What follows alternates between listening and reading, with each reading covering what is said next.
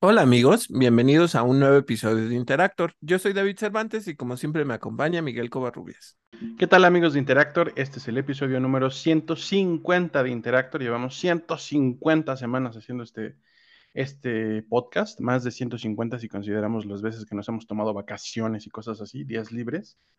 Pero bueno, esta semana, como cada semana, les traemos noticias de videojuegos, incluyendo títulos como Baldur's Gate, Diablo y Nickelodeon All Star Brawl 2, además de algunas noticias de Xbox. Les traemos también, como siempre, noticias de cine, series y streaming, incluyendo algunas de Prime Video, de Netflix, Disney Plus y también, como cada semana, de Marvel y DC. Además de esto, les tenemos nuestra reseña semanal de My Adventures with Super. ¡Comenzamos! En noticias de videojuegos, vimos un tráiler de Astra Knights of Vita. Es un JRPG, un, un, RPG japonés de acción y fantasía oscura que, aunque todavía no tiene fecha de salida, sí se sabe que va a estar disponible para PC a través de Steam. Se ve, fíjense que el teaser, eh, la parte del teaser, la parte inicial se ve como animada, es como de un estilo de animación, eh, no sé cómo describirlo, pero un poquito como arcane, pero un poquito más caricaturesco al mismo tiempo. Pero ya después ponen algo de este gameplay y se ve bastante, bastante bien visualmente. Eh, se me hace un poquito como medio, medio beat em up, un poquito, un poquito como hack and slash también. Pero bueno, está, está, se ve bien, se ve bonito. Y además, bueno, ahorita con el, el boom de los RPGs de fantasía, que gracias a Baldur's Gate yo diría, pues, están como yéndose para arriba, creo que le va muy bien al mercado ahorita en las condiciones en las que está.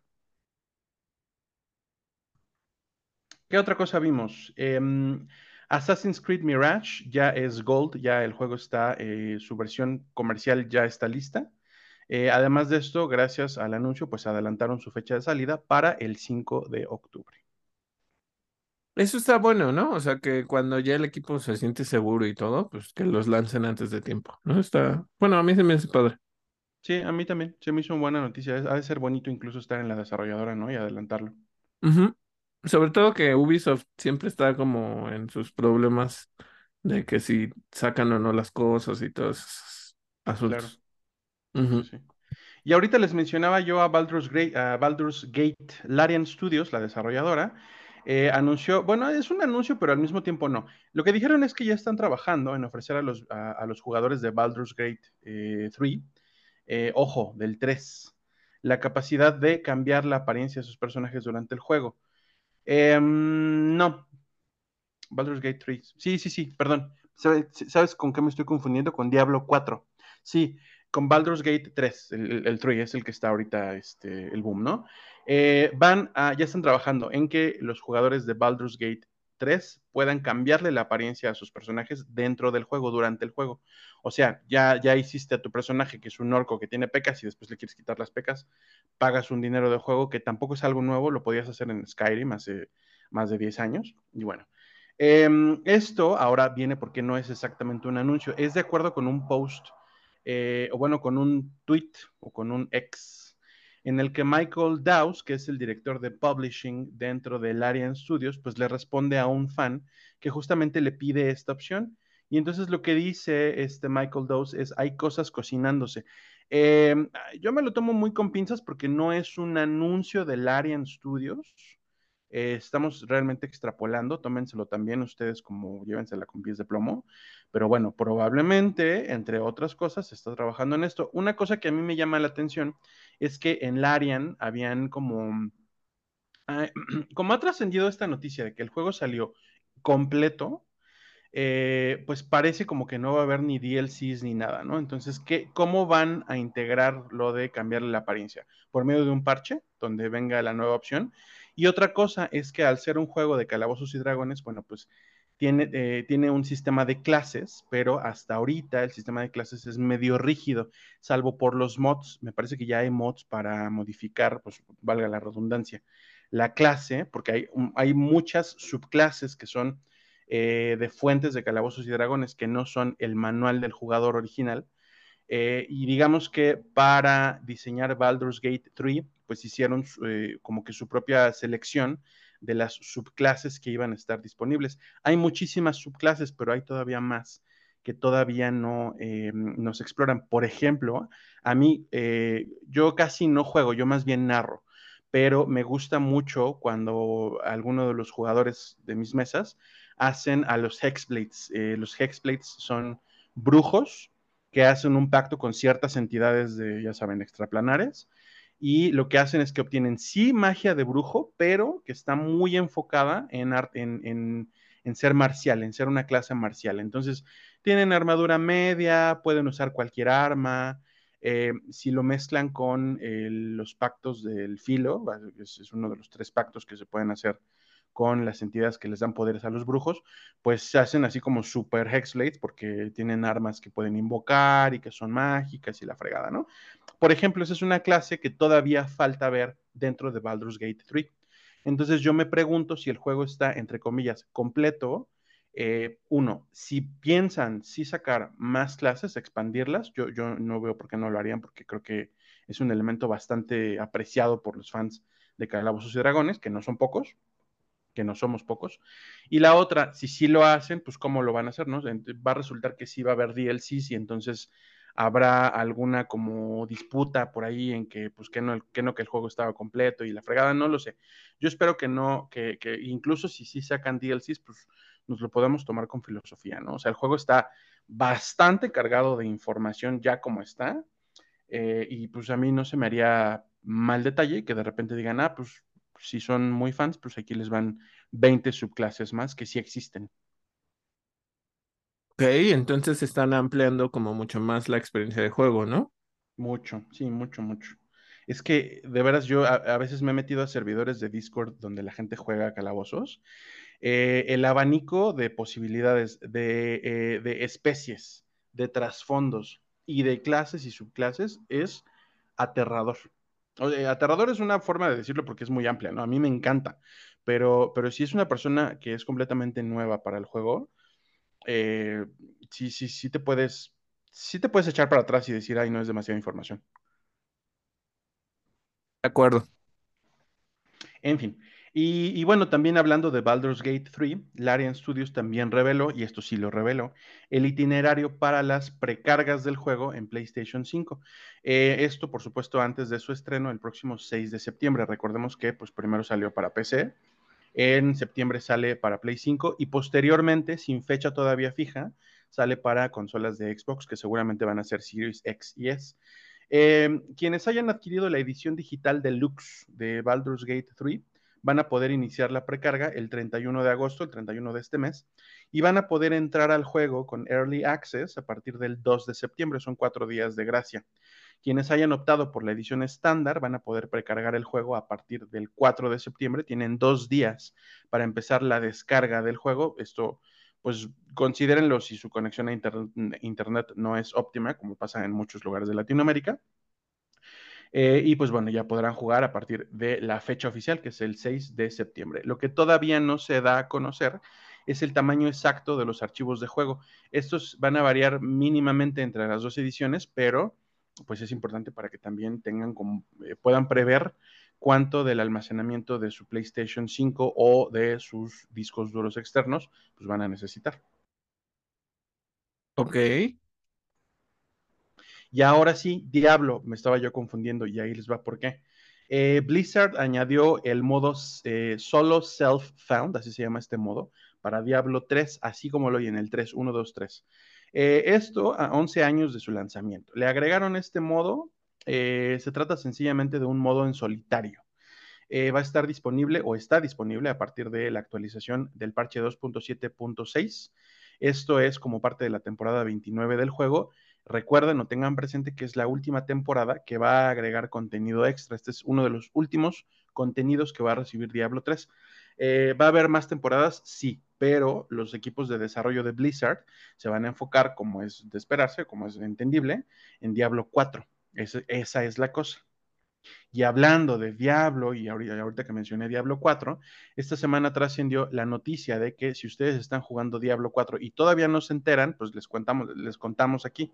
Hay un dungeon, hay un calabozo dentro de Diablo 4 llamado Domain Tunnels, Domain Tunnels con una H intermedia.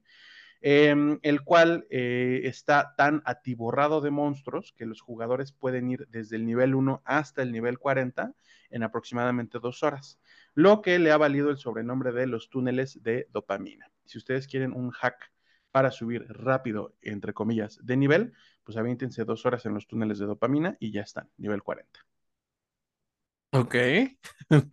Este suena un tanto exhaustivo. sí. bueno, pero uno, sí se echa dos horas de juego sin problema, ¿no? O sea, ah, sí. hasta mucho más. Sí, cuando te gusta un juego, no importa, ¿no? O sea, te sigues y te sigues. Este, bueno, continuando con las noticias, Rocksteady anunció que la trilogía de Batman Arkham estará disponible en Nintendo Switch a partir del 13 de octubre, como se anunció en el, en el Nintendo Direct del junio pasado. Solo recuerden que uno de los juegos está cargado, que es Arkham Asylum, dentro del cartucho. Los otros dos los tienen que descargar de la tienda en línea. Entonces, eh, pues qué bueno que sí llega a tiempo, qué bueno que pues mucha gente que si no lo había podido probar y que ahora el Switch que te permite hacer muchísimas cosas, pues lo puedas hacer, ¿no? Entonces, eh, muy bien que ya, ya va a llegar este juego. Bueno, más o menos. Semana, perdóname, apenas esta semana mi amigo Angelo, a quien por cierto le mando un saludo, me decía, ay, es que yo, quiero jugar este Batman Arkham. Y le dije, ah, pues, yo sé que él tiene Switch. Y le dije, ah, pues justamente anunciaron que ya va a salir en tal fecha, ¿no? Y me dijo, pero yo lo quiero jugar en una consola más potente. Ah, dije, pues, bueno. Pues, eh, si se quiere comprar, bueno, o sea, ahorita está bajando un poco de precio. Incluso te iba a decir que encontré hace unas semanas estaba como el Play como a 10 mil, el, el 5. Entonces, este, digo, desde el 4, el, yo creo que el 4 ya está bastante barato, ¿no? Este, pero más allá de eso, em, allí está la trilogía completa en, en un solo disco. Bueno, no sé si es un solo disco, pues, pero en, eh, pueden comprarlo ya con los tres este, juegos, ¿no? Entonces, este, pues esa es mi, mi recomendación. Si, si no lo quiere bajar en, en Switch, lo puede hacer a través de PlayStation, ¿no? Bueno, obviamente con la inversión de comprar una consola. Así es como me lo compré yo para Play 4 hace como, como medio año, en una de las ventas de fin de año. Eh, tengo la colección, los tres juegos. Ajá, y está buenísimo. Y pues ya tiene casi todo, ¿no? O ya, ya tiene los DLCs, todos los DLCs. Mm, la verdad no sé porque he estado jugando Arkham City y me falta empezar Arkham Knight para saber si se los trae o no. Pero el, por ejemplo, el de Arkham City tiene el DLC de este de Harley Quinn, tiene el DLC de Gatúbela. Eh, ah, uh, uh, creo que ya. Entonces, si no lo has acabado, pues probablemente em, tendrás que ver, pero en el mismo menú dice, ¿eh? O sea, así como este, oye, este, está el contenido adicional. O sea, debe, por lo menos debe de. En, en esa colección no viene Origins, ¿verdad? No, viene eh, Asylum City y Night. Ya. Eh, no sé por qué la gente siempre desprecia tanto este Origins. Origins. Es muy buen juego. Lástima que pues después sacaran Gotham Knights, ¿no? Pero este, pero era muy buen juego, ¿eh? O sea, seguía las mismas dinámicas. Eh, la historia es buena y todo. Entonces, pues, ni modo. Aunque debería de estar toda la historia completa, porque pues al final es Warner Brothers Games, ¿no? No, no, este, aunque no fuera de Rocksteady, pero pues bueno, ya que les digo. Claro. Otra cosa que tienen que saber a través de Xbox Wire se reveló un nuevo programa de baneos para jugadores que violen los estándares comunitarios en el que recibirán strikes que se mantendrán en sus registros por al menos seis meses. La severidad de la violación determinará el número de strikes y la duración de castigo. Cualquier jugador que acumule ocho strikes sufrirá una suspensión y no podrá acceder a las características sociales de Xbox, como el chat grupal y el modo multijugador en línea hasta por un año. Eso se me hace muy padre, ¿no? Sí, la verdad Sobre es que todo sí. para todos los, todos los que pues liberan mucho hate en este pues en línea, ¿no? Sobre todo cuando estás jugando, luego ni siquiera sabes, o sea, ni siquiera conoces a la gente y es una cosa realmente terrible, ¿no? Entonces, este, Mira, voy a aprovechar para decir una cosa que parece, va a parecer que no tiene nada que ver. Necesitamos una democratización de los servicios de salud mental y emocional. Porque ahorita para mí sería muy fácil decir, y lo iba a decir, y por eso es que lo estoy mencionando. Para, mí sería muy fácil decir, apaguen su Xbox y búsquense un, un psicólogo o un psiquiatra. Sí, pero la realidad de México es que los servicios de salud mental no son ni asequibles ni accesibles. Entonces, a partir de los videojuegos vamos a hacer la reflexión de que necesitamos una democratización de la salud mental y emocional. pues sí, sí, sí, o sea, no es algo que, que mucha gente como que también se enfoque en eso. Claro, Y también lo que pasa es que lo liberan a través de, de los juegos, ¿no? Entonces eso sí es lo que no está nada bien. así es. Sí, pero abajo con la toxicidad 100%. pero también qué bueno, ¿sabes? Que este, que Xbox esté haciendo algo por esto, ¿no? Porque muchas veces como que se queda de lado el realmente qué es lo que están haciendo, o sea, como estas eh, cuestiones de salud mental Claro, y de atención a las personas. Yo creo que está perfecto que, que lo estén haciendo así. sí. Pero bueno, continuemos con las noticias. Eh, también de Xbox, la tienda de Xbox 360 cerrará el 29 de julio de 2024. Los juegos que tienen retrocompatibilidad con consolas actuales seguirán disponibles y los contenidos que se hayan comprado antes de la fecha seguirán siendo jugables. Eh, entonces, pues recuerden que está este movimiento en el que, y, y también un contramovimiento, ¿no? O sea, eh, los servidores a, a veces, pues las compañías dicen, yo necesito que, que, o sea, guardar otras cosas dentro de esos servidores, ¿no? No puedo mantener, este, por ejemplo, las, las licencias, todas esas cuestiones, este, pues luego se vuelven algo complicadas.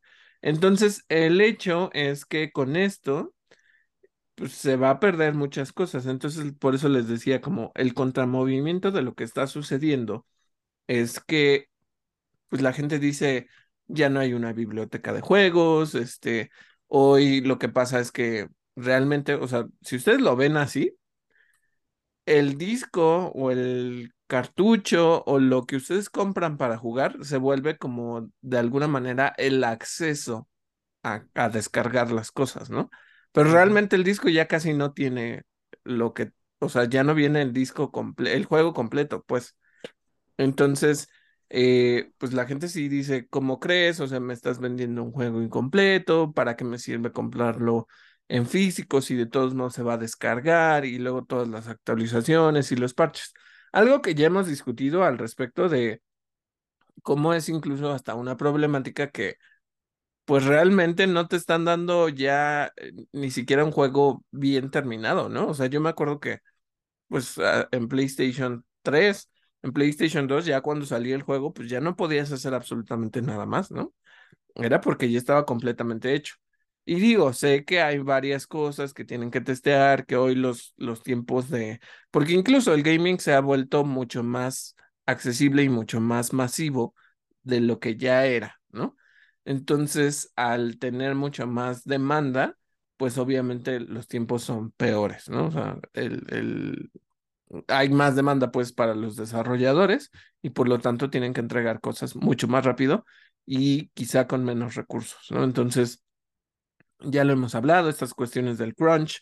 eh, entonces, pues, miren, es una lástima que las tiendas, por ejemplo, la de Nintendo, la de, la de Wii, la de 3DS, todas estas tiendas empiezan a cerrar, ¿no? Eh, Creo que la de PlayStation 2 medio revocaron, la de PlayStation 3, perdón, medio revocaron, pero después pues también dijeron que, que ya se iba, ¿no? Entonces, es lo que pasa, pues al final ustedes tienen los discos, a menos que ustedes guarden en un disco extraíble probablemente todo el juego ya con las actualizaciones, ya no, si no, ya no cuentan realmente con el juego completo, ¿no?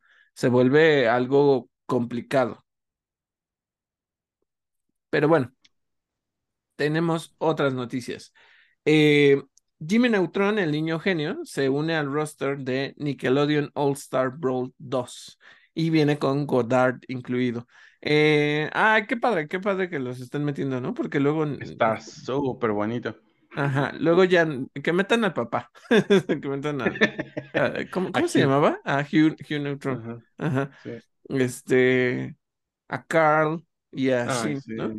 Este, por cierto que me aventé muchas temporadas de, o sea, vi la película primero y luego ya veía yo la serie y me gustaba mucho. Em, lo que ya nunca vi fue la serie de, de, de este, ay, ¿cómo se llama? Ah, lo acabo de decir, Shin, de Shin, que como que se va al espacio o algo así. Entonces, esa nunca la vi. Pero todo Jimmy Neutron, creo que sí. Bueno, otra cosa que tenemos es que de acuerdo con el medio Game Informer, se, eh, se sostuvo una entrevista con Navid Kavari, director de narrativa de Star Wars Outlaws, en la que hablaron sobre el efecto que las decisiones dentro del juego tendrán en la historia. O sea, hace ninguno. Las decisiones solo afectarán a la reputación de Caibes, que es la, la, ¿cómo, cómo le llamarías? Como casa recompensas. Sí, es, es- es como. Es Yo que iba a que sí decir es. cazafortunas, pero no, no, No, no. es, más- es más bien como Han Solo, ¿no? Es como, Ajá, mm, como contrabandista o una cosa así. Este, el juego no contendrá finales múltiples. Qué bueno, porque luego eso se vuelve bastante complicado. Me acuerdo, por ejemplo, y, y sé que no tiene nada que ver con esto, ¿no? Pero me acuerdo cuando empecé a jugar este Infamous. Mm, Infamous te dice, tienes dos caminos, ¿no? Escoger el lado malo o escoger el lado bueno. Y una vez que acabas el juego, liberas pues casi casi la mitad de los logros, de los trofeos de PlayStation, ¿no? Y lo que pasaba es que, sin, o sea, para que tuvieras el platino, necesitabas completar todo el lado malo, hasta el Ah, final. volver a Y es un juego, eh, o sea, lo amo, pues, pero es un juego extensísimo, extenso, o sea, como otro Assassin's Creed, pues. Es un mapa bastante amplio, con muchas misiones, con muchos este, coleccionables, o sea, Infamous es donde tienes poderes el de electricidad. Sí, y en el segundo tienes de otras, eh, tienes como poderes de rock, no, ese es en el, en el de Second Son, pero bueno, igual como que cambias porque hay una que tienen como poderes de hielo, y Mm, no me acuerdo quién más tenía otros poderes, pero como que al final tienes como tres poderes y te sirven para eso. El Pero primero me encantaba ese juego. Está buenísimo y está el 2 te digo, y, y el, eh, por ejemplo, si no has jugado Second Son, yo creo que te va a gustar mucho, ¿no? Además de que es un personaje que, pues en el primero tienes a Cole McGrath, eh, que pues obviamente es un hombre blanco, este, y, y como que muy formado dentro de, de esa ciudad, ¿no? Pero no me acuerdo cómo se llama el otro personaje que te iba a decir, el de Second Son, es un nativo americano. Órale. Entonces, eh, pues eso está padre, ¿no? El cómo te cuentan la historia. Luego hay un DLC adicional que, este, pues la verdad también te cuenta otra, otro contenido. Está bastante bonito. A mí me gustó mucho. Entonces, em, porque creo incluso que Second Son y toca como problemas mucho más eh, profundos a nivel emocional como de sentirte solo, de no ser suficiente para, para tu familia, de incluso cuando te rechazan, o sea, como todas esas cuestiones, está bastante bien el juego, entonces si no lo han probado, la verdad es que se los recomiendo. Está para Play 4 y creo que dentro de la colección de PlayStation Plus también lo pueden jugar en PlayStation 5. Entonces, pues es un juego que, que yo creo que va a estar muy bien. Pero bueno, regresando al tema original esto de Star Wars Outlaws. Em, sigo sin sentirme encantado por este juego, lamentablemente. Eh, como que quisiera pensar es un Uncharted, pero a la vez como que digo es Star Wars y me hace falta un, un lightsaber. No sé, este, no me llama tanto la atención. Qué bueno, o sea, al final es como, ah, ok, tomas decisiones y todo, pero sinceramente se siente infructuoso, ¿sabes? O sea... Sí, la verdad es que sí. Eh, se habla mucho de que en su momento Shadows of the Empire la rompió. Y era un juego en el que eras un cazarrecompensas, algo así como un cazarrecompensas también eras mercenario. Eh, y Dash Rendar tenía su propia nave y tenía un jetpack. Y eras un poco como, como tirándole a ser Boba Fett, pero sin ser Boba Fett, ¿no? Ajá. Eh, y era un juego en el que no había sables de luz, o sea, eras, era a, a pistolazo, ¿no? Y la verdad es que sí es un juego que tuvo muchísimo punch. Eh, yo creo que también eh, parte del fenómeno de este juego es que salió antes de las precuelas. Entonces, eh, ahorita que, eh, creo que ahorita la fiebre de Star Wars está como ya estable, ya como que, como ahorita no hay estrenos de una trilogía, la cosa está como más tranquila, ¿no? Claro que está de Mandalorian y que estamos a punto de ver el estreno de Ahsoka, pero creo que sí está el fandom como en un estado muy mm, tranquilo. Y sin embargo, hay mucho contenido de Star Wars, muchísimo contenido de Star Wars. Entonces yo creo que sí ha generado como cierta expectativa que si estuviéramos en otra sequía de Star Wars como la que hubo en los 90, pues sí, recibiríamos perfectamente bien lo que fuera que nos dieran. Y más si fuera un gran juego como Shadows of the Empire. Pero es que este juego sí lo voy a probar como siempre digo. Me voy a esperar hasta haber probado el producto. Pero a mí me pasa igual que a ti. A mí no, no me causa una gran emoción. Sí, como que son estos juegos que pues cumplen, pero no, no sé, o sea, ni la historia me llama la, la atención, ¿sabes? Em, creo que siempre con ese tipo de propiedades tienes que saber bien a dónde le apuntas para que pegue bien con el, con los consumidores, con los jugadores, ¿no? Y yo creo que este juego, pues no, o sea, no he visto tanto el núcleo de conversación alrededor de esto. O sea, como que digas, ah, sí, no manches, estoy súper emocionado por esto. O sea, he No, visto que. Baldur's Gate, la gente está emocionada porque llegue a otras plataformas, ¿no? Sí, Eh, pero en este caso, pues no he visto como mucho al, al respecto de, de Outlaws. la verdad es que no, no lo hay. Y te iba a decir una cosa, y sé que todavía no entramos a nuestra sección de, de cine, series y streaming, pero me acuerdo que hace pues, algunos episodios tú habías mencionado que, que te alegraba que por lo menos Lucasfilm de alguna manera, este, como que no spoileaba tanto en sus trailers. Ay, Eh, sí. ahorita quizá lo, lo discutimos, pero eh, he tratado de evitar todo acerca de Ahsoka porque pues sí están siendo muy, muy spoilerosos, ¿no? Entonces, mucho. pues bueno, esa es otra de las noticias que teníamos. Em, tienen que saber otra cosa. Esto, pues quizá es como para algunos jugadores en específico si les gustan estos indies. Eh, por cierto, y digo, van a decir, ay, David, ¿en qué, en qué situación vivías? Este, mi internet era pésimo. Creo que ya lo habíamos platicado antes cuando intenté descargar la membresía de, de Xbox Game Pass. Y mi internet, creo, por lo que me dijo el, técnico, corría a 7 a 7 megas, si no me equivoco. Entonces, o sea, era un milagro que, pues, con los dispositivos de mi casa, este, de verdad, o sea, descargas que tenía que hacer luego me tardaba muchísimo, ¿no? Em, pero ya me lo cambiaron, ya fibra óptica, bla, bla, bla. Em, se supone que ahora ya corre a 50, ¿no? Que tampoco es demasiado, pero pues bueno. Y eh, esto me permitió jugar este en Xbox Game Pass. Entonces yo no había probado nunca Ori and the Will of the Wisp y Ori el primero, que no me acuerdo ahorita cómo se llama. Están hermosos los juegos, son estos juegos tipo Metroidvania y se los súper, súper recomiendo. Lo pueden jugar a través de una, o sea, si ustedes eh, tienen una pantalla Samsung relativamente nueva, ya viene incluida la, la aplicación de Xbox y lo que hacen es, pues, us- ustedes lo contratan, te da un código, este, y ya te da la membresía por un mes, ¿no?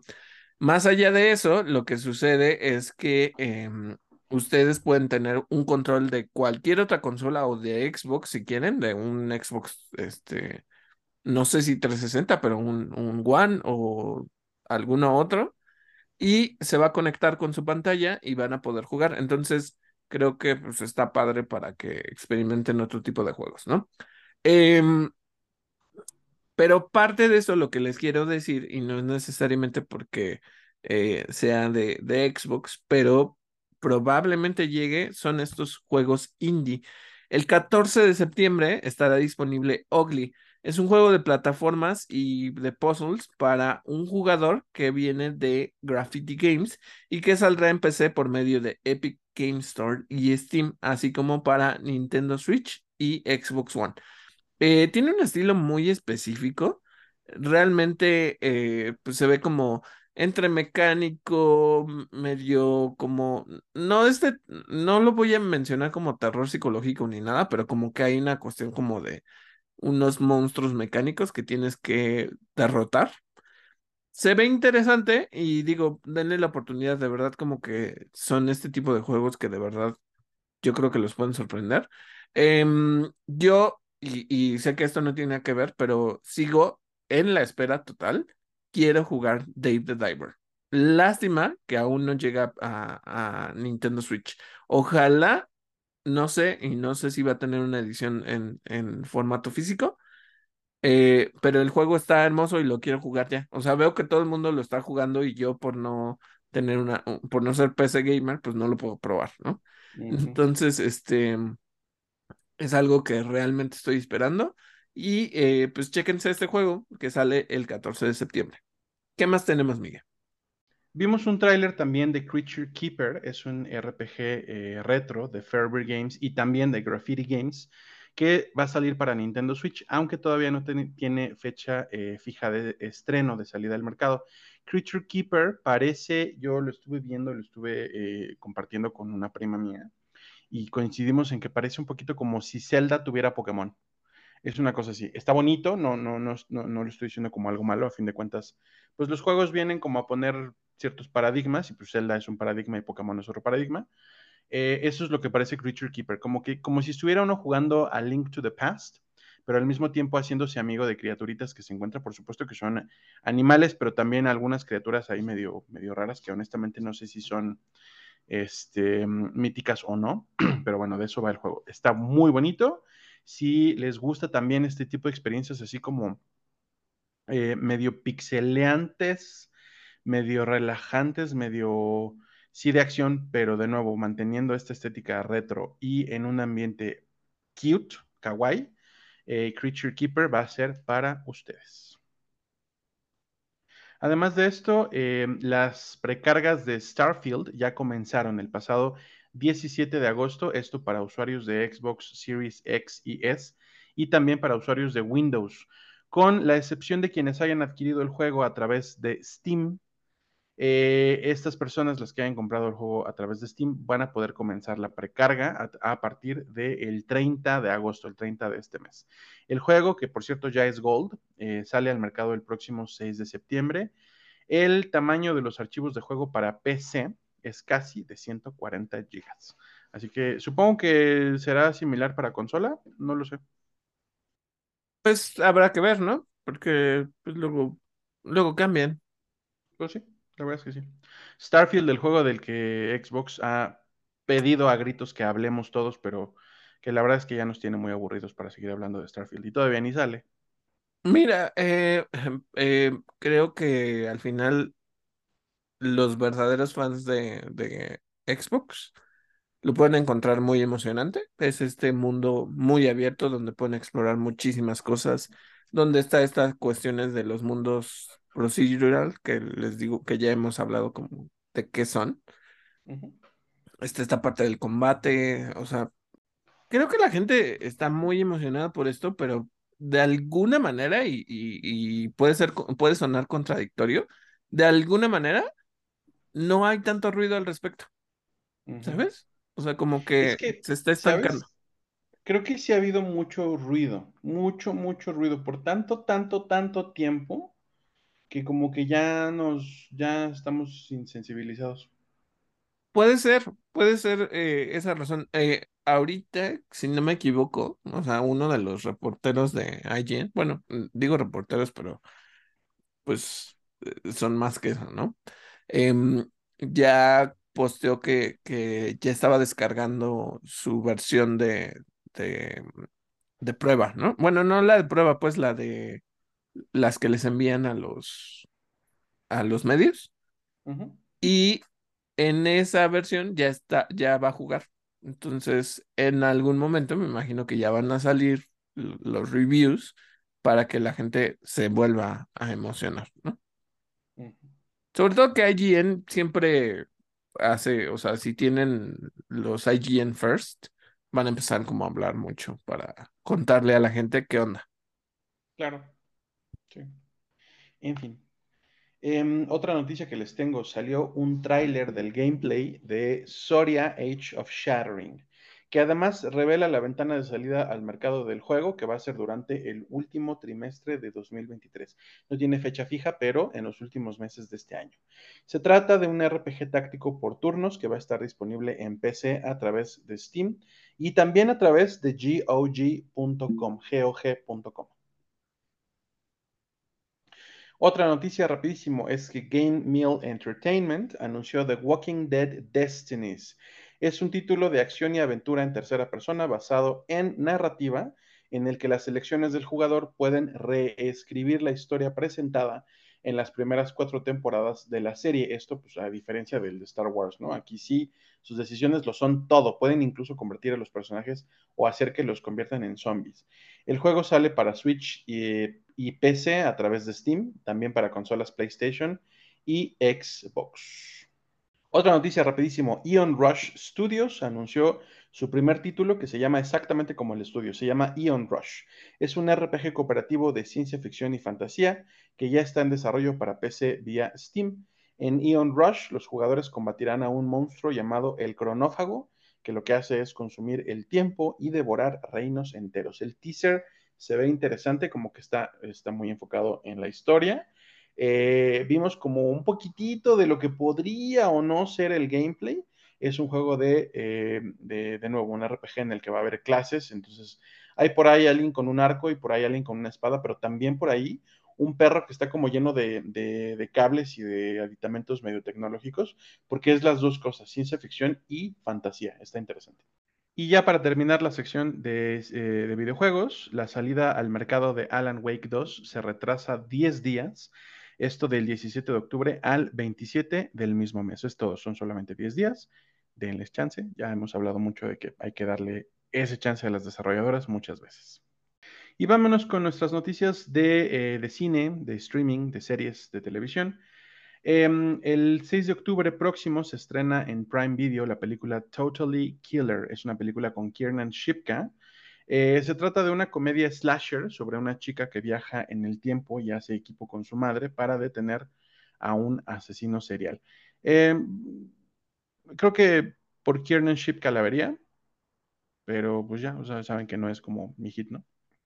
Sí, no, como que te digo que de repente ya ciertos actores como que no pasan de sus papeles y yo siento que ella pues había aparecido mucho, por ejemplo, en Mad Men, ¿no? Era la hija de Tom Draper y luego pues Sabrina, ¿no? Pero fuera de eso pues ya no logró mucho. O sea, y, ahora un slasher cómico pues como que suena a Sabrina, ¿no? sí. sí. En fin. Em, Deadline reveló que la franquicia de las Tortugas Ninja, la franquicia completa, rebasó los mil millones de dólares en ventas en lo que va de 2023.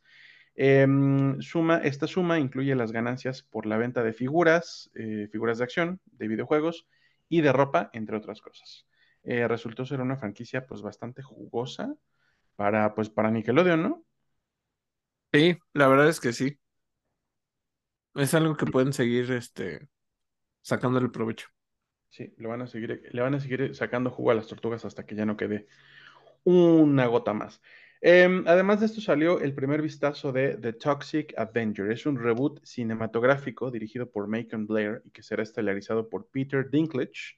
También están Jacob Tremblay, Julia Davis, Taylor Page, Elijah Wood y Kevin Bacon. Se trata de un remake de la cinta de 1984 eh, en total es la quinta película de la serie Toxic Avenger que producen Lloyd Kaufman y Michael Hurst. Los mismos productores de esta película se han encargado de todas las demás.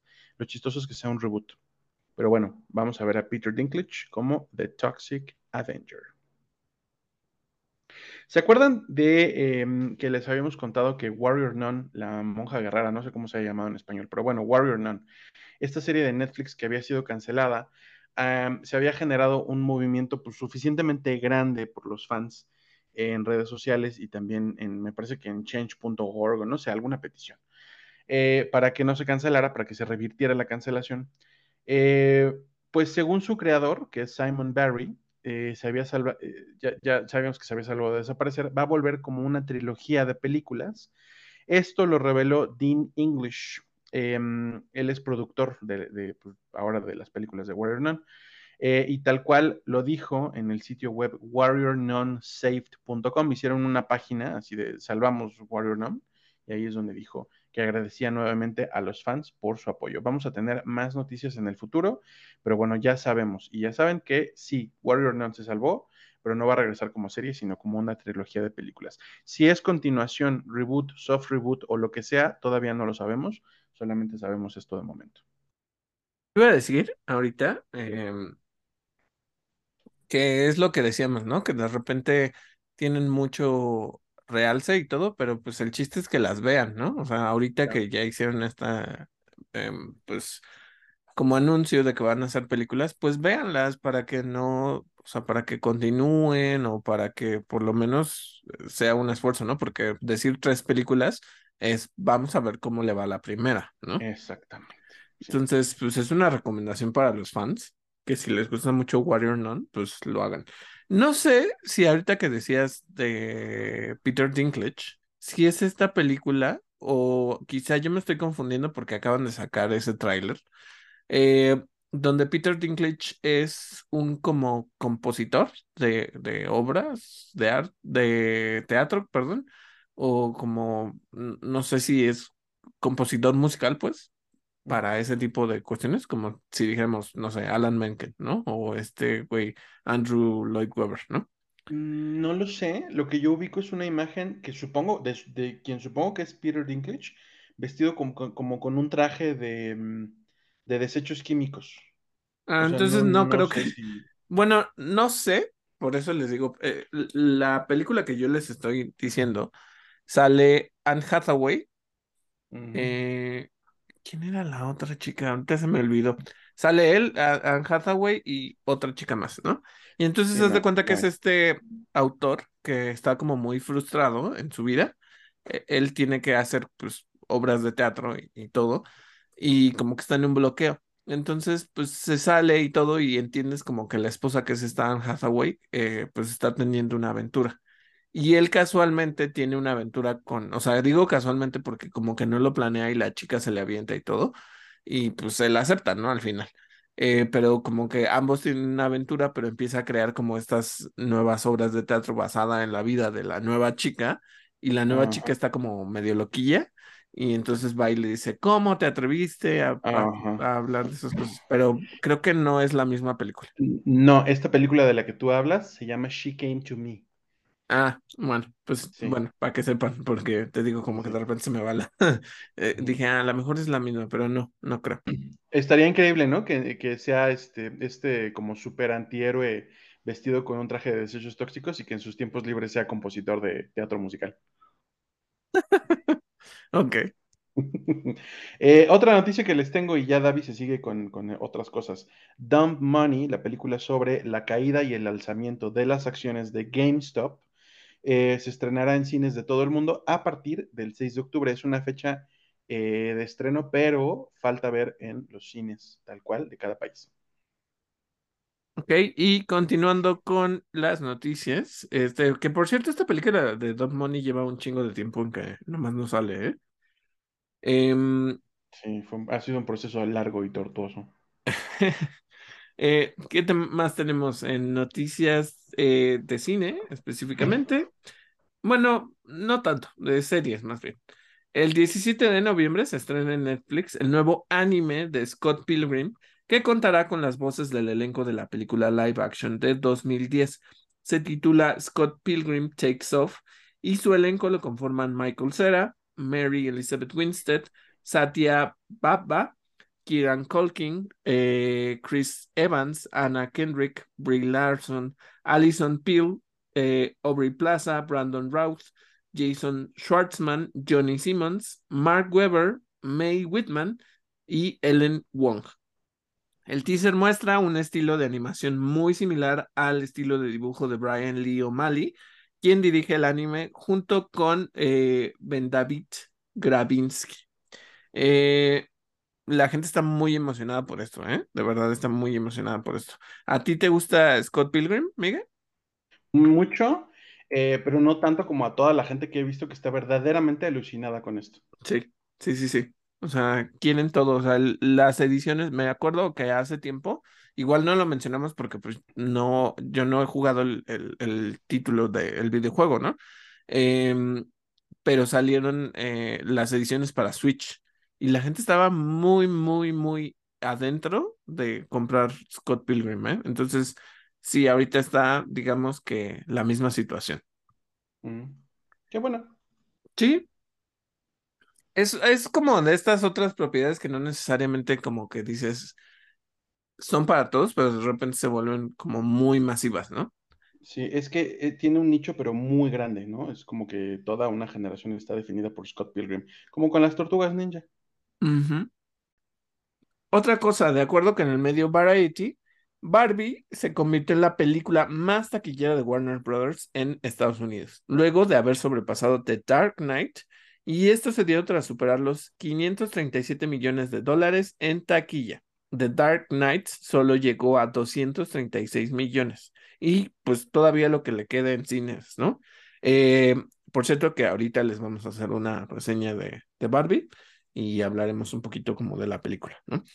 Eh, otra cosa, Craig Mason, que es el creador de, de bueno, no el creador, pues el, el, productor y el director de algunos episodios de The Last of Us, habló con The Hollywood Reporter sobre la segunda temporada de The Last of Us y mencionó que él y el equipo de producción de la serie estaban en busca de una actriz para interpretar a Abby, pero las huelgas de los sindicatos de guionistas y actores comenzaron y tuvieron que parar ese proceso. Mencionó que tienen un historial de anuncios de casting tras los cuales mucha gente les cuestiona si sus decisiones son reales, tendencia que de seguro va a continuar. Eh, Claro. sí, lo que estaba diciendo es que también ya como que medio habían encontrado a alguien, ¿no? O sea, como que ya era eh, como que probablemente ya tenían a su Abby nada más que pues tuvieron que parar, ¿no? Entonces, eh, hay mucho fan casting de una chica que ahorita no me acuerdo su nombre, eh, y sí se parece mucho a, a Abby, entonces, este, no sé si hayan hecho caso a eso o no, porque pues creo que igual luego los fans se enojan porque no siguen los fan castings, pero, eh, pues hasta que se resuelva la parte de la huelga, ¿no? O sea, ni modo. Claro. Ujú. Y bueno, eh, lo bueno es que también ya están como predispuestos a que cuando, cuando anuncien el casting, les van a decir, ay, ¿en serio? ¿Por qué no tal persona? Y más, más tratándose de Abby, ¿eh? Les va, les va a llover mucho hate. Y lo saben. Sí, sí, sí, sí. O no sé, o sea, es que creo que el personaje de Abby es muy controversial em, y la gente la, la puede odiar muchísimo, ¿no? Y a la vez no. Pero pues bueno, ¿qué les digo? Eh, de acuerdo con información de Variety, eh, se reveló que Hasbro creó una nueva división de entretenimiento para proyectos basados en IPs que incluyen Nerf, G.I. Joe, Play-Doh, Peppa Pig, Transformers, Mi Pequeño Pony, Calabozos y Dragones y Magic the Gathering. No sabía que Magic era de, de Hasbro. Sí, porque le pertenece a Wizards of the Coast, los mismos que Calabozos y Dragones. Ah, no sabía, mira, fíjate que no. Eh, por cierto que te diré que no sé si sigue siendo popular Magic. En su nicho es la cosa más increíble que existe en el universo. Ok, porque ahora yo veo tarjetas de, o sea, igual, ¿no? De Digimon, de Naruto, de Dragon Ball, o sea, te, y, y digo de este tipo de juegos tipo Pokémon, ¿no? O sea, pero no sé qué tan populares sean, ¿no? Entonces, por Eh, eso hace preguntaba. poquito, fíjate que hace poquito salió eh, una mini colección de Magic Ajá, de tarjetas de El Señor de los Anillos, con ajá, artes específicamente hechos para Magic the Gathering, que no están basados en las películas ni nada. Eh, y ha estado como en boca de muchos medios y de mucha gente porque una de las, tarjetas, de las tarjetas, que es la del anillo único, eh, se acaba de vender hace poco por no sé cuántos millones de dólares, una cosa así enferma. Ok. No, pues sí, o sea, si ustedes han visto, o sea, yo por ejemplo sigo a un creador de contenido que ahora ya no me gusta tanto su contenido, ¿eh? La verdad como que siento que en algún momento perdió algo. Eh, yo seguía, bueno, lo sigo siguiendo, pues, este, a una, ahora es una tienda, ¿no? Pero era Simply Unlucky. Simply Unlucky se enfocaba mucho en solo tarjetas de Yu-Gi-Oh! Y luego me empecé a meter como algunas cosas de Pokémon. Eh, igual después como que trato de meter cuestiones de Digimon y de Magic y así como que esos videos como que no le pegaron lo suficiente y se mantuvo con, con Yu-Gi-Oh! Entonces a mí me encantaba porque yo veía cómo abría los sobres de las expansiones y todo y como que profesionalizó un poco más su canal al abrir una tienda. eh, El, el, pues digamos, este creador es de Estados Unidos y abre como toda esta experiencia en su, en, pues, en donde vive, ¿no? Y entonces tiene su tienda y todas estas cuestiones, pero como que hoy ya el contenido ya se me hace como que no es muy bueno, ¿eh? O sea, como que ya se enfocó tanto en eso, se tarda mucho en subir videos, como que realmente dices, pues sí, cambiaron sus prioridades, que no es malo, ¿no? Pero la parte que le dio para abrir la tienda, como que ya se siente descuidada. Entonces... Em, pero bueno, perdónenme porque me estoy desviando. Eh, ahorita me, me quedé pensando en esto por, por Magic, ¿no? Pero, pues miren, eh, lo que está haciendo Hasbro con sus IPs, pues, este, G.I. Joe, no sé, hoy, como que tiene, para mí, tienen que actualizar un poco esta IP porque creo que si lo que quieren es que sean series mucho más apegadas a esto, ya tienen que tener pues, otras cuestiones que la gente podría decir nuevas agendas, ¿no? Agendas este, que, que quieren forzar, no sé, la inclusión, la diversidad o lo que sea. Pero es una propiedad que está muy limitada a lo militar, a cuestiones incluso que antes eran de machismo, todas esas cuestiones, ¿no? Que Ajá, incluso, pero tienen unas bajo la manga. ¿cuál? El crossover con Transformers. Uf, este, uy. Yo no dije que fueron buenas. No, bueno, no, pe- pero entonces no es un as, Miguel. Tienen, tienen una carta bajo la manga, pero no, no, no es un as, porque si fuera un as es para ganar. Este, em, miren, incluso se los pongo así, o sea, si no han visto The Toys That Made Us, tienen episodios de Tortugas Ninja, de Power Rangers, de Barbie, eh, que incluso un poco para entender la película de Barbie les recomiendo ver The Toys That Made Us, ¿no? Un poquito, o, o como que complementa parte de, de la historia, ¿no? Em, pero cuando, me acuerdo que cuando llegué al episodio de los de G.I. Joe, lo adelanté. Me aburrí tanto, me aburrí tanto porque son temáticas y, y perdón a la audiencia si, si les gusta este tipo de, de cuestiones, pero son temáticas de guerra, de militares, de este, con las que no empato. O sea, de verdad no empato. O sea, se me vuelve algo aburrido. Me acuerdo de haber visto la primera película como con Channing Tatum. Ujú. Medio la entendí. Pero después ya vi la segunda y como que, uff, no me gustó. O sea, no es una franquicia para mí. No es una franquicia para mí. Entonces, no sé cómo vaya a despegar. Te digo, creo que tienen que mejorar ese tipo de cosas. Y pues bueno, probablemente, y digo, ahorita estábamos hablando de qué, qué IPs están contenidas dentro de esto ya salió la película de, de Calabozos y Dragones, ¿no? Y a mucha gente que ni siquiera tenía nada que ver le gustó mucho.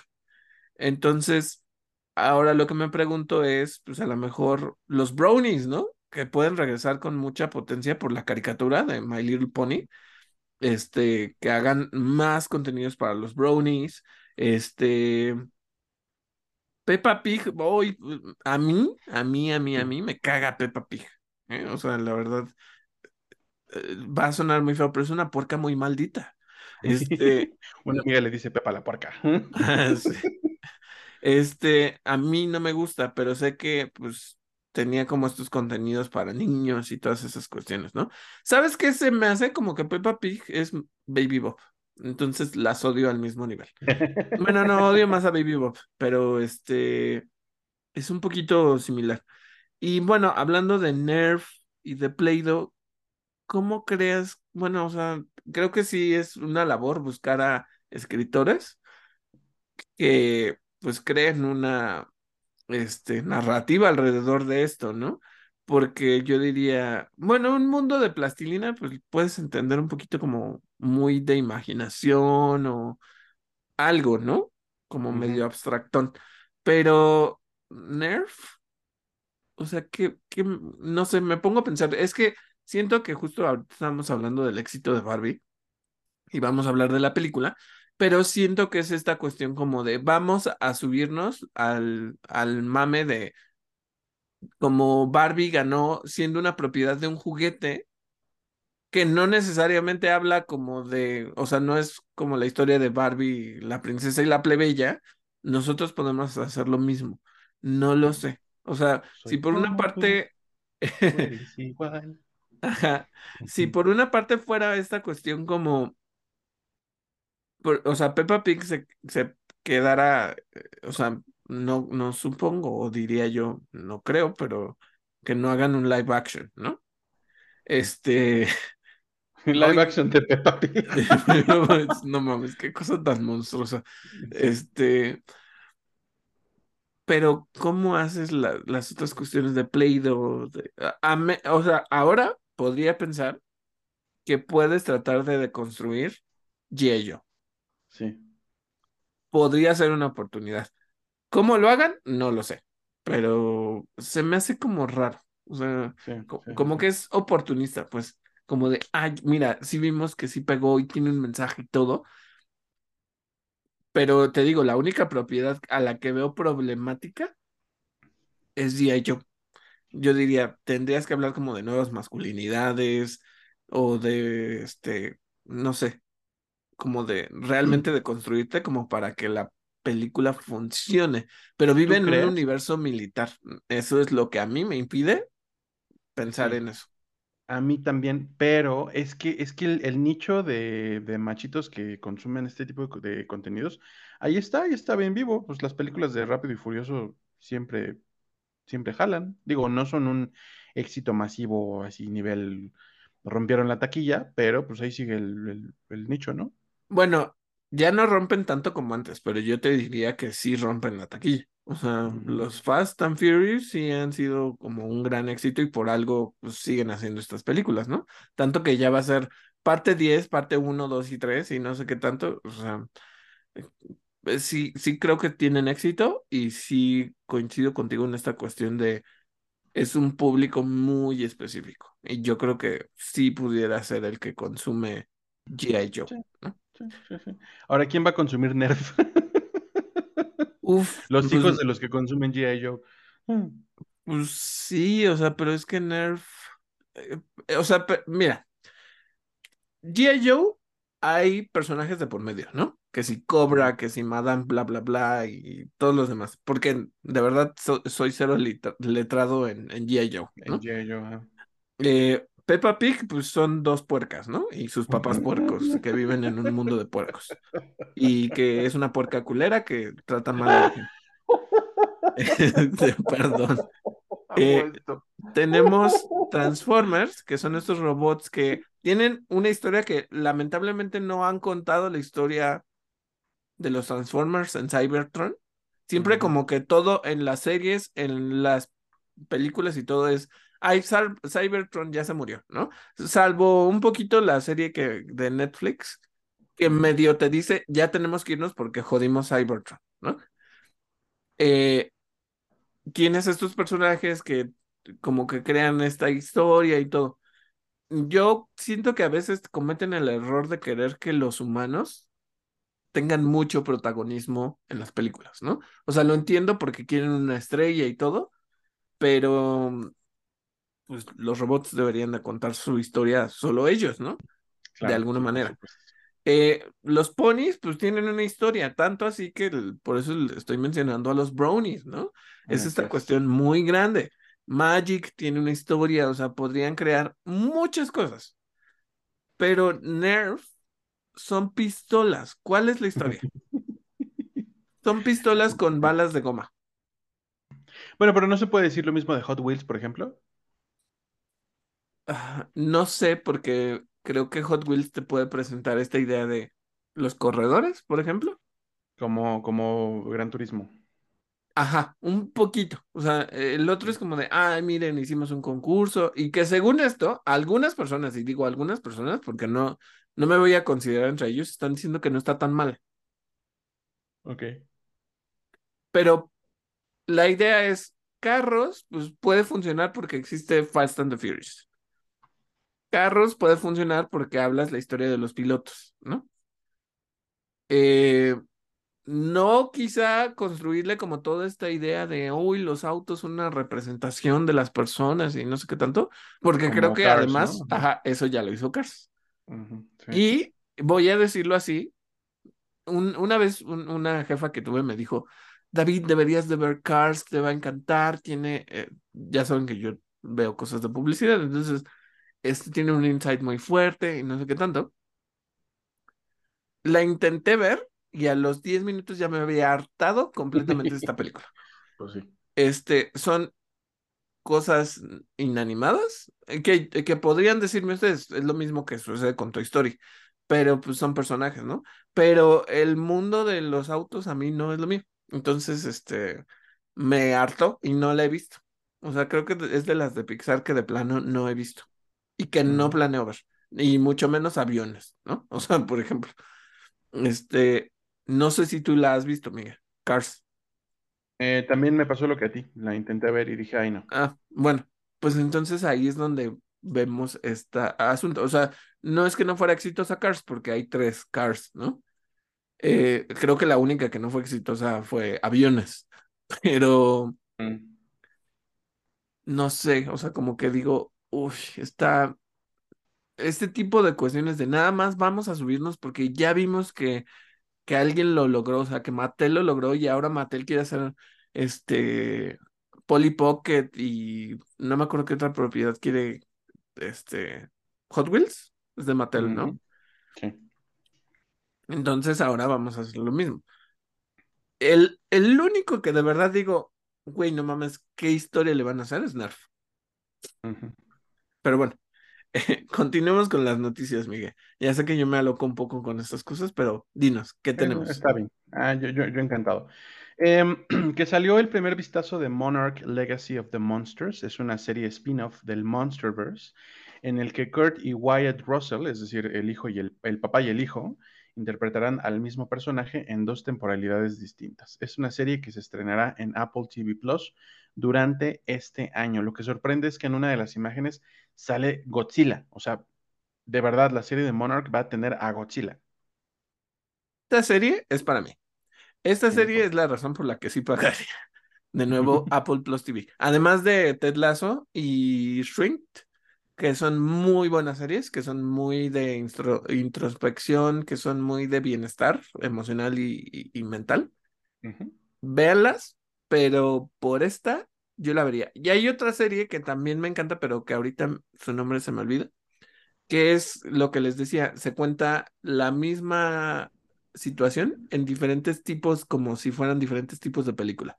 Una es una comedia, una es un misterio, una es terror, una es este un thriller, o sea, e- es, eh, no me acuerdo de cómo se llama, pero está muy, muy buena. Entonces, este, por esta sí, sí la veo. Creo que van, como dijiste, son 10 episodios, ¿no? Entonces, si van a sacar más de un monstruo, yo encantado, ¿no? O sea, encantado, encantado, encantado. O sea, ya sé que va a venir la de Kong y, y, y Godzilla contra un chango blanco, pero si sacan otros monstruos, por mí mejor, ¿eh? Ok. Em, ¿qué otra cosa tenemos? Ah, ya me perdí. Amblin Television, la, la productora de Steven Spielberg, y Netflix producirán Encounters. Es una serie documental sobre fenómenos sin explicación. Por supuesto, va a estar enfocada en ovnis. Lo que veo que está haciendo Steven Spielberg es este, pues, monetizar sobre, o bueno, capitalizar sobre pues, lo que salió hace poquito del Pentágono, de que revelaban que sí, que tenían naves que no son de origen de, humano y dije, ay, sí, sí, ajá. Entonces, bueno, eh, Steven Spielberg se va a poner o va a poner a su gente a hacer lo que le sale muy bien hacer y próximamente tendremos esta serie documental. Y además, eh, pregunta, ¿eh? Es pregunta, porque a lo mejor tú, tú ubicas más que yo. ¿Quién hizo Encounters of the Third Kind? ¿Fue, Spielberg? Ah, pues de ahí, de ahí debe de venir, ¿no? O sea, de las películas de, que él hizo hace bastante tiempo. Me acuerdo que cuando las pasaban en la tele me aburría muchísimo, ¿eh? Ah, ¿Qué otra cosa tenemos?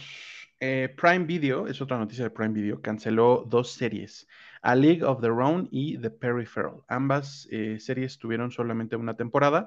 Lo curioso es que las cancela eh, o lo que hacen es que revierten una decisión previa en la que habían anunciado que tanto A League of Their Own como The Peripheral iban eran renovadas, habían sido renovadas para una segunda temporada. Dijeron que no, que siempre no, que se van a la basura.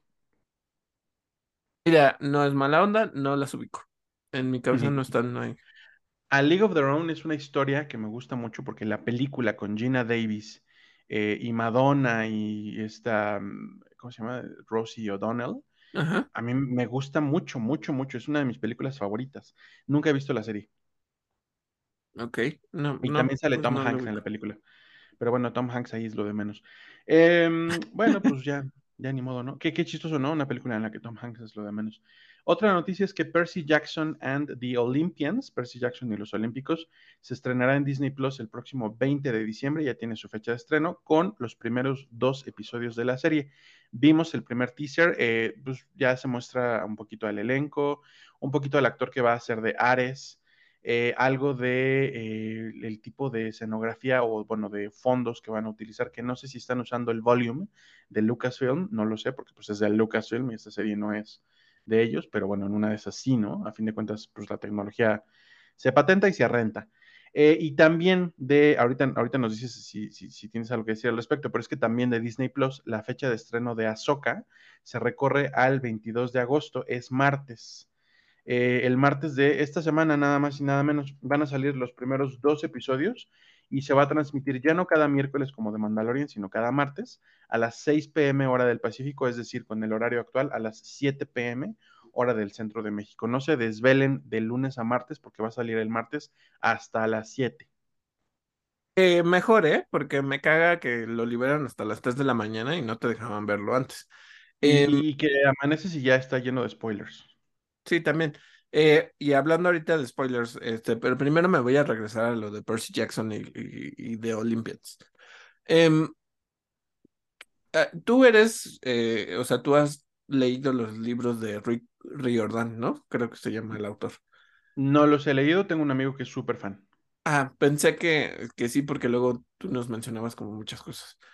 Es, mi pregunta es, ¿es la historia del primer libro? la que sucede en la película? O sea, el, ladrón del rayo. Ajá. No tengo idea. Yo quiero pensar que sí, pero honestamente no lo sé, David. Oh, ok, ok, ok.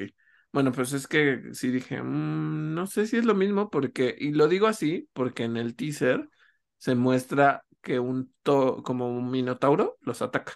Y según yo, en el coche.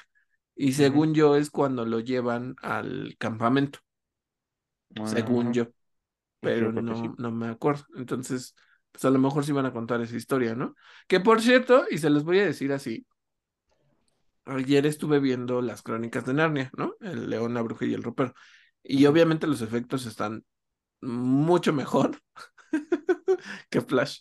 Este, y eso que es una película de hace muchos años, ¿no? Claro. Este, y digo, ay, Netflix, pues, sé que la vas a sacar y todo, a mí me encanta. O sea, esa película me encanta. No sé, no sé por qué me, me gusta muchísimo, creo que está muy bien hecha. Tilda Swinton lo hace perfecto.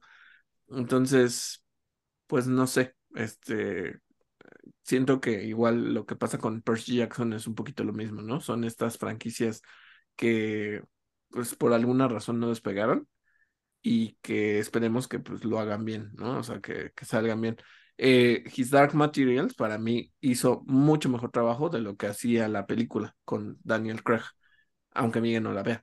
Este, pero, pero son estas franquicias que si, si alguien las sabe adaptar bien, yo creo que, el- que el- pueden conectar con mucha más gente y tener mucha más, este, pues sí, audiencia, pues. Y, ah, lo que les iba a decir, sí, es cierto, ahorita que dijo Miguel de, de eh, sacaron uno, un, un, había como algo que ya se estaba entre a voces, que ahorita no voy a mencionar, y ese teaser ya mm, dijo, nos vale madre, les vamos a decir que sí, ¿no? Ujú. En cierta manera. Y luego ya ahorita ya están sacando clips, no sé si es del primer episodio, no sé de qué episodio sea, y es como de, güey, no mames, no quiero verlo. Sí, Déjame ver la puta serie en paz, o sea, y ya. Entonces, tengo ahorita un problema con, con eso, o sea, no sé por qué Disney no entiende. Yo sé que tienen que liberar materiales, o sea, los trailers mínimo, pero dejen de estar liberando teasers. No quiero ver por adelantado la película. Luego, ¿por qué se les caen en taquilla? Porque ya les mostraste todo. Es, eh, o sea, a mí se me hace un conflicto, pero bueno, a ver qué pasa. Sí lo es. Sí, sí, sí lo es. Noticias de DC y Marvel. Ángel Manuel Soto, director de Blue Beetle, dijo al medio Games Ra- Plus, de, que es de Total Film, que James Gunn y Peter Safran tuvieron una participación mínima en la producción de la película, lo que para él implica que DC Studios respetará su visión del personaje. No lo sé, para que no, no te hagas ilusiones, Ángel Manuel Soto. Yo estoy contigo en que no se haga ilusiones, pero ojo, eh, muchos medios han sacado esto de contexto y están pintándolo como algo malo. Están diciendo, ah, James Gunn y Peter Safran no, no quisieron tuver- tener nada que ver. Así es como lo están pintando. Y lo que Soto está diciendo es que le dieron mucho espacio y mucho respeto. Entonces, ojo con eso. A lo mejor se equivoca y a lo mejor sí es lo otro, pero de momento él está diciendo algo positivo. Mm, Sí, de acuerdo. Eh, yo lo único que diría es, veamos los números de taquilla, ¿no? A ver, personas que hicieron campaña de, ve a verla el 18 de agosto porque Blue Beetle. Eh, medios como GameSpot le dieron un 3, IGN le dio 7. Este, Grace Randolph dice que no está mal, dice que está bien, que le gustó. Entonces, a veces yo coincido con Grace, a veces yo no coincido con Grace, ¿no? O sea, hay veces que a mí me encanta la película y a ella no le gustó. Y, y digo, para eso existe pues, la libertad de, de expresión, ¿no? Em, pues no sé, no, no me llaman nada verla. Y, y creo que tú tampoco la vas a ver, Miguel, si no me equivoco. Eh, yo creo que no. Bueno, pues igual luego les contamos. Si sale en alguna cosa de streaming, les contamos. Y otra cosa es que dice James Gunn que Superman Legacy no es la historia de un Superman más joven, tan solo relatará eventos de un periodo anterior a la vida del personaje. O sea, sí, pero no. Y otra cosa que sepan es que The Flash estará disponible en HBO Max a partir del 25 de agosto porque fue un, fue un fracaso. Este, pues es la verdad, este, cuando ya llegan tan rápido al streaming es porque no pegaron, ¿no? Eh, La Sirenita se, está, se tardó en llegar, pero pues también fue un fracaso. Este, y pues ya, eh, ahorita vamos a pasar a nuestras reseñas de My Adventures with Superman y de Barbie. Bueno, Miguel, y ahora sí cuéntanos qué pasa con My Adventures with Superman. Pues mira, es el meme de la semana porque salió Mr. Mix Explicated, nu- nunca no lo sé pronunciar porque a mí me parece que es impronunciable. Eh, ya sabes, es este personaje que es como un duende y que es un ser de la quinta dimensión y que además es como trans, no solamente transdimensional, sino transrealidades.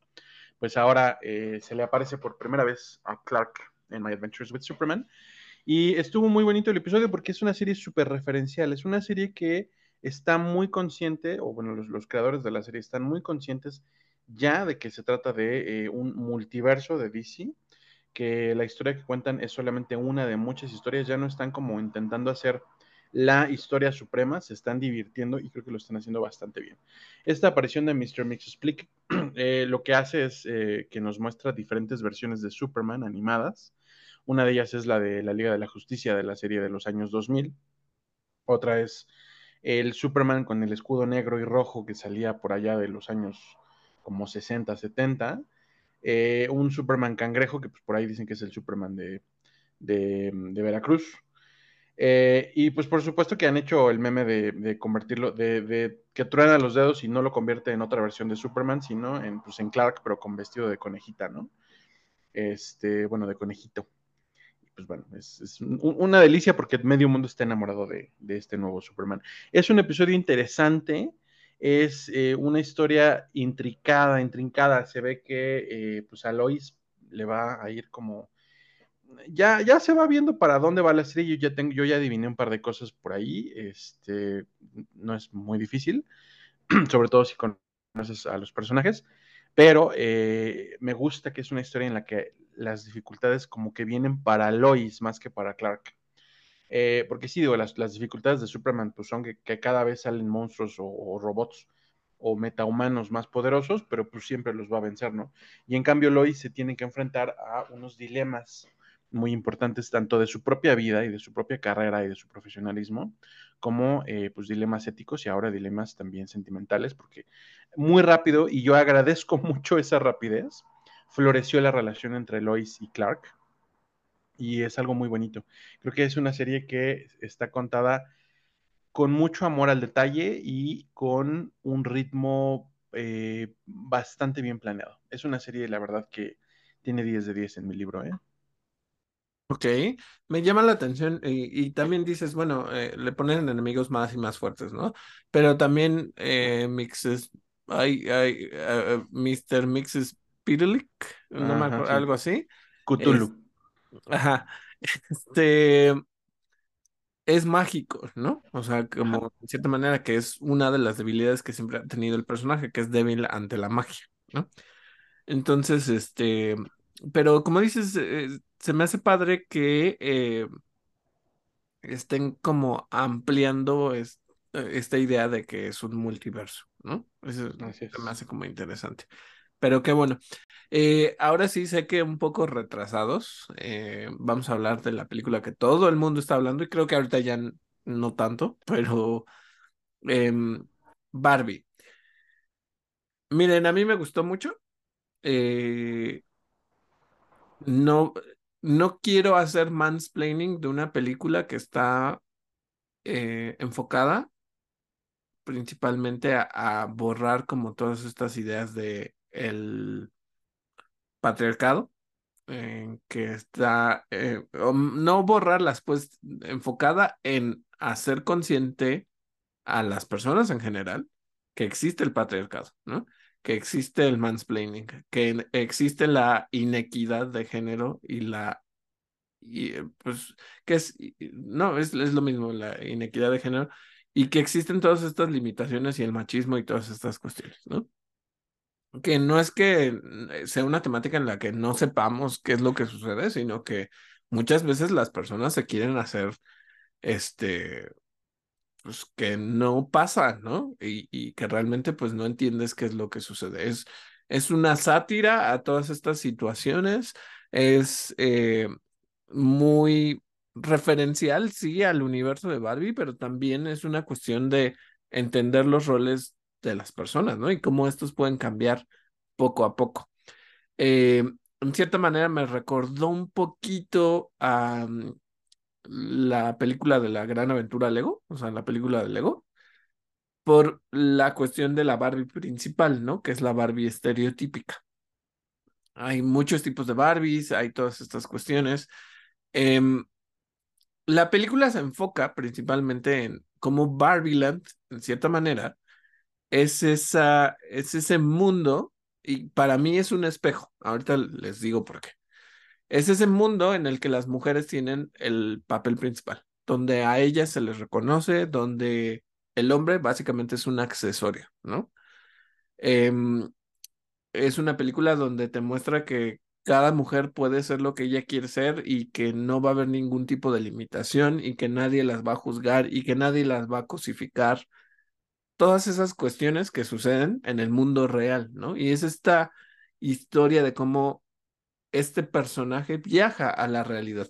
En cierta manera, eso se siente un poco, o a mí me pareció, o sea, como que es un recurso creativo, pues, el cómo viajan de un mundo a otro y como que dices, a ver, no entiendo cómo, ¿no? Pero esa es la libertad creativa que tiene la película y, que no deberías de cuestionarte tanto. A nivel producciones se me hace algo simple, pero que funciona muy bien, ¿no? O sea, que está bien trabajado que los escenarios sean las casas de, de las Barbies, que eh, los accesorios, todas, todas las cosas vienen de las Barbies, ¿no?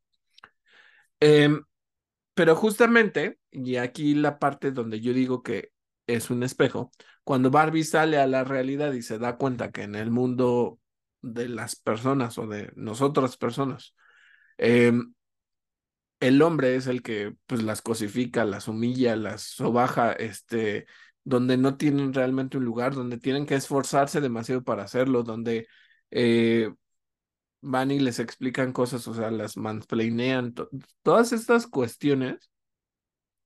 Es entonces cuando yo hago el espejo, o sea, Barbieland es la representación del mundo real al revés, ¿no? Es esa situación en la que dices, no hay equidad, no hay este sentido de que ambos géneros, si lo queremos ver así, deberían de tener el mismo peso. No lo hay. Y entonces es esta situación en la que se representan esos momentos. Em, y digo que me recuerda un poquito a la gran aventura Lego porque les digo que ellos hablan de el gran, no me acuerdo cómo, se llama, el gran armador o algo así, que se supone que es pues, la persona que juega con los juguetes, ¿no? Hay, hay algo que voy a sacar un, poco fuera la, la referencia, que me acuerdo de, un, de si ustedes ubican a Conan O'Brien, que es este comediante que escribía para Los Simpson, él tenía su talk show. Ahora se volvió un podcast, pero tenía su talk show y una vez hizo un segmento donde fue a esta, igual como casa de muñecas que se llama All American Doll, All American Doll, algo, Girl, algo así, Doll Girl o All American Girl, algo así. Y entonces me da mucha risa porque él, pues, es comediante, es cagado, ¿no? Y entonces agarra y le dice, oye, a ver, cuéntame cuál es la historia de esta muñeca. No, pues esta es una muñeca de la posguerra que quién sabe qué tanto. Y esta es una muñeca, este, nativoamericana que quién sabe qué tanto. Y le dice, oye, pero no podríamos hacer que la muñeca de la nativoamericana vaya y ayude a la, o sea, o al revés, la del tiempo más moderno ayude a la nativoamericana para que no los conquisten y no sé qué tanto. Y el del tip, el tipo que está atendiendo en el negocio, le, o sea, como que además de que lo saca de sus casillas porque pues el güey tiene que seguir un, un guion, le dice, es que forma parte del patrón de juego de cada una de las niñas. Entonces, cada quien puede crear la historia que quiera, siempre y cuando sea eso, ¿no?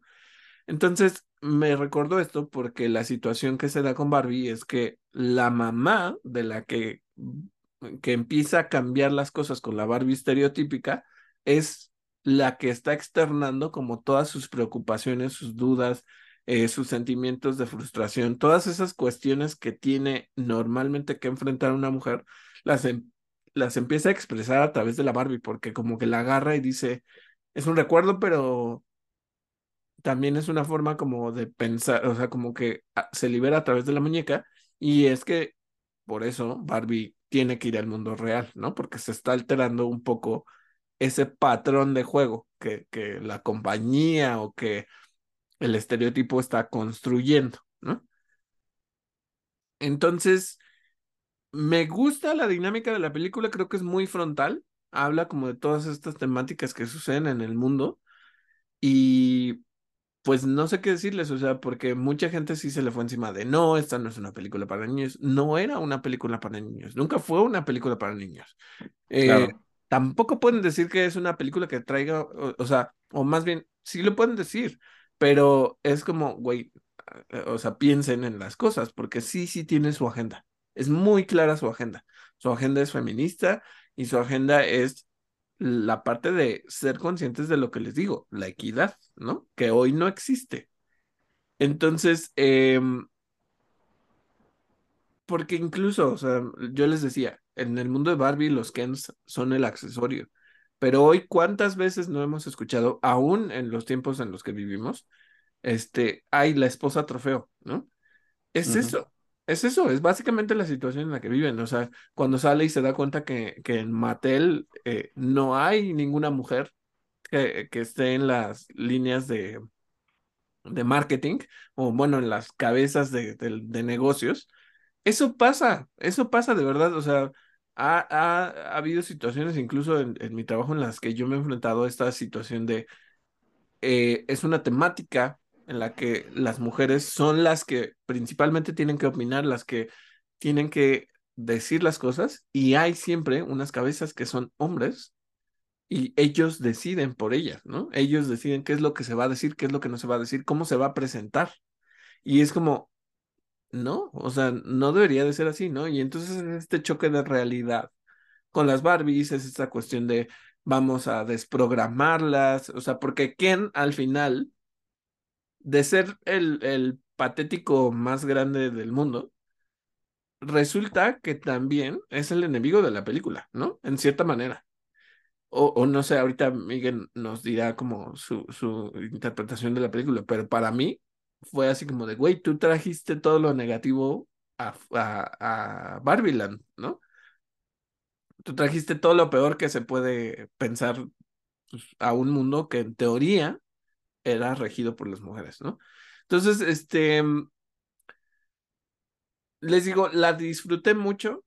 El final no me, no me fascinó. eh, O sea, como que fue así de, ah, ok, chido. O sea, estuvo bien, pero me gusta la historia. O sea, eh, se me hizo que es una comedia muy puntual, que genera conciencia sobre esas temáticas y que pues va a ofender, sí, claro, a las personas que no quieren que, que se mueva ese estatus, ¿no? Entonces, eh, Miguel, no sé, igual dinos qué, qué te pareció o algo que quieres sumar, qué, qué encontraste de interesante en esta película. Me gusta mucho que sea una película que no se disculpa ni se detiene ni un momento a considerar si debería o no hablar abierta y directamente de patriarcado.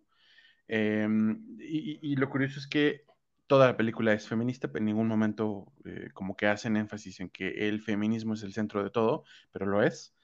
Eh, y el recurso que sí usan, pues es el, esto es patriarcado y vamos a replicar el patriarcado y queremos patriarcado y nos gusta el patriarcado. Eh, incluso la parte en la que Ken está como buscando trabajo y que, le, que Ken le, como que quiere regañar a uno de los ejecutivos de una empresa diciéndole, se ve que aquí no ejercen el patriarcado. Y le responde cínicamente, no, sí, por supuesto que lo ejercemos, pero somos muy discretos al respecto. Me parece genial, me parece que es súper inteligente. Eh, Greta Gerwig hizo un trabajazo. Eh, las, las, eh, las acotaciones de voz en off, por ejemplo, cuando Barbie está llorando, que se siente muy fea, ¿no? Y la voz en off dice que, Ah, sí, eso lo me, que, sí, que Margot Robbie no es, este, que, que comprenden que Margot Robbie no es la, la persona adecuada para hablar de eso, pero que en fin, se me hace un humor tan exquisito, tan bien planteado, tan bien hecho. sí. Eh, y por supuesto, o sea, los, los, los, ni los memes ni las declaraciones de, de, la gente que está hablando de la película en serio en internet mienten. Eh, todas las personas que se sientan incómodas o eh, aludidas por lo que denuncia esta película, pues efectivamente es porque ha llegado el momento de cambiar o quedarse atrás. Uh -huh. Sí, como dices, eh, al final, bueno, también está como la historia secundaria de, de la mamá, ¿no? De América Ferrer. Yo pensé que ella como que formaba parte del equipo de, de marketing o algo, y también como que centran bien esta relación entre la mamá y la hija. Sí, que muchas sí, veces la no se entienden y todas esas cuestiones, ¿no? Entonces, al principio sí detestas a la hija porque pues es esta hater de todo. Eh, su grupito de amigas dicen que son las brats, ¿no? O sea, porque la gente así diciendo de, ah, mira, ¿cuáles son las que, las que odiaban a las Barbies? Pues las brats, ¿no? Pero que al final las brats, pues también son re estereotípicas, ¿no? Sí, claro. Este, pero es ese tipo de cuestiones en las que dices, mira, hay que entender ese, ese contexto. Les digo, lo seguimos viviendo, no es algo que, que, que no sea real, pero pues, la gente sí se siente súper ofendida de ver estas situaciones en el cine, ¿no?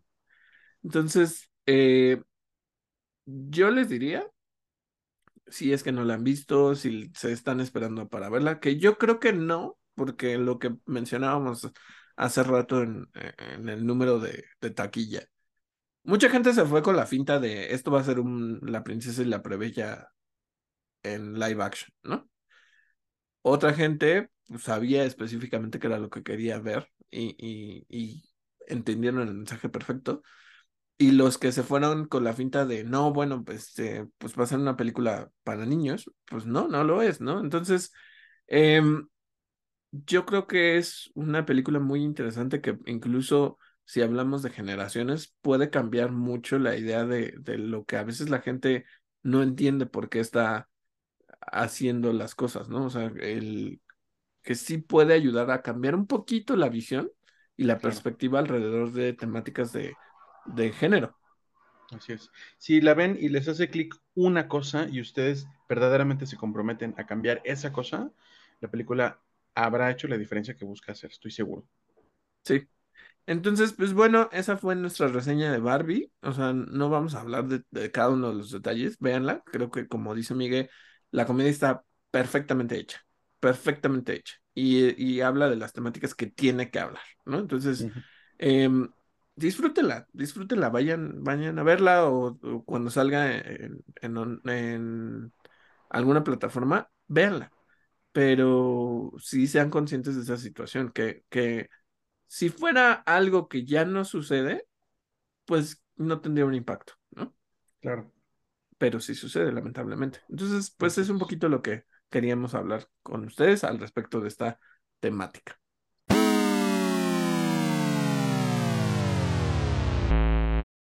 Y bueno, eso fue todo por nuestro episodio de hoy. Esperamos que les haya gustado. Recuerden que pueden encontrarnos en plataformas como Overcast, Google Podcast, Apple Podcast y Spotify. Yo soy David Cervantes. Y yo soy Miguel Covarrubias y esto fue Interactor.